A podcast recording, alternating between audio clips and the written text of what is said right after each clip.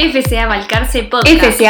Podcast, donde la Facultad de Ciencias Agrarias de la Universidad Nacional de Mar del Plata dialoga con sus especialistas. La Facultad de Ciencias Agrarias de la Universidad Nacional de Mar del Plata, en conjunto con el INTA Balcarce y el Instituto de Clima y Agua de INTA Castelar, realizaron un trabajo en conjunto denominado Pronóstico Índice de Enfriamiento en Ovinos. Allí participan Matías Cambareri, docente e investigador de la Facultad de Ciencias Agrarias e investigador del Grupo Agrometeorológico de la Unidad Integrada Balcarce, compuesto por el INTA Balcarce y la Facultad.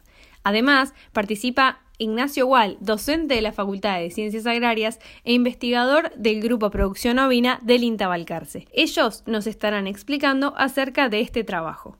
El índice de enfriamiento de ovinos es un índice biometeorológico, ¿no? Es decir, que por un lado tiene unas variables biológicas que tienen que ver con los ovinos y por otro lado eh, variables meteorológicas que tienen que ver con el pronóstico en el corto plazo. Es un, es un índice que está realizado a nivel país en base al pronóstico meteorológico en el corto plazo y se publica en los resúmenes semanales, de manera semanal, en los resúmenes semanales del INTA Clima y Agua y nosotros también hacemos nuestra difusión particular en los canales de comunicación de la Facultad de Ciencias Agrarias y del INTA Balcarce. Como les decía, el índice eh, de enfriamiento es un índice biometeorológico que está calculado a partir de una ecuación que ya está determinada por, por distintos autores de Australia. Es una ecuación eh, universal. Tiene que ver con el pronóstico de distintas variables meteorológicas, eh, específicamente con la velocidad media del viento pronosticada en esos días con la temperatura media diaria y con un valor de precipitación también.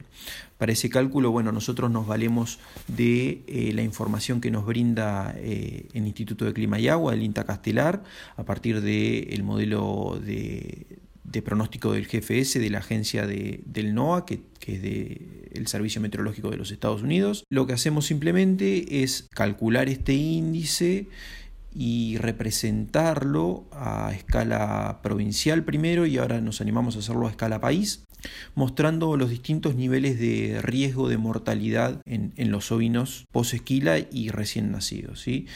El valor, un valor del índice de, de mayor a 1000 significa que tenemos un riesgo de mortalidad mayor al 28%, entonces es donde nosotros tendríamos que tener mayores cuidados y realizar las protecciones o las tareas adecuadas para, para proteger a, los ovinos. Ahora escuchamos la palabra de Ignacio Wall.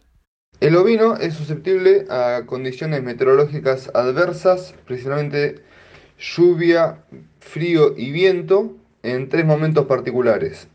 El primero es durante la aparición, que generalmente ocurre en el invierno. El segundo momento es durante la esquila preparto, que también ocurre en el invierno, un mes antes de, que comience la aparición.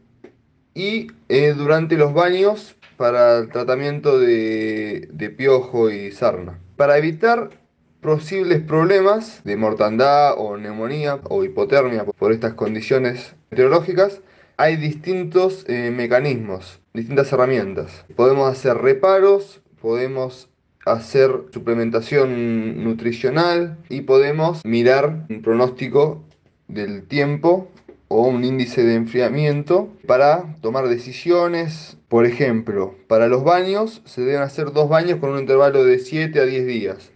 Entonces, viendo el índice de enfriamiento, podés decidir cuándo realizar estos dos baños. Lo mismo para la esquila. Eh, se usan peines especiales y se pueden evitar, se puede evitar la esquila si, se ve que las condiciones eh, meteorológicas van a ser adversas. Y para la aparición, bueno, eh, generalmente vos no podés evitar que paran en un momento dado, pero sí podés saber si, tenés, si, si ves que el pronóstico del tiempo te da que va a haber un índice de enfriamiento grave, peligroso, vos podés eh, encerrar las ovejas a la noche, darle reparo, mejorar su, nutrición, eh, etc. Y bueno, el mecanismo por el cual un cordero recién nacido muere en las primeras 72 horas de vida es por lo que se conoce como síndrome hipotermia inanición.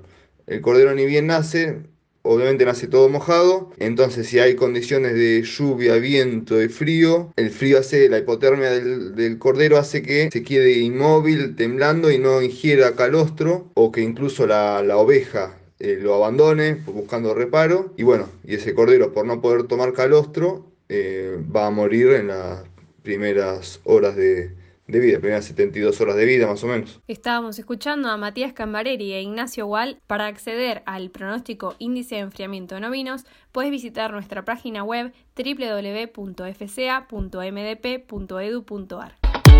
FCA Balcarce Podcast. FCA Balcarce Podcast, donde la Facultad de Ciencias Agrarias de la Universidad Nacional de Mar del Plata dialoga con sus especialistas.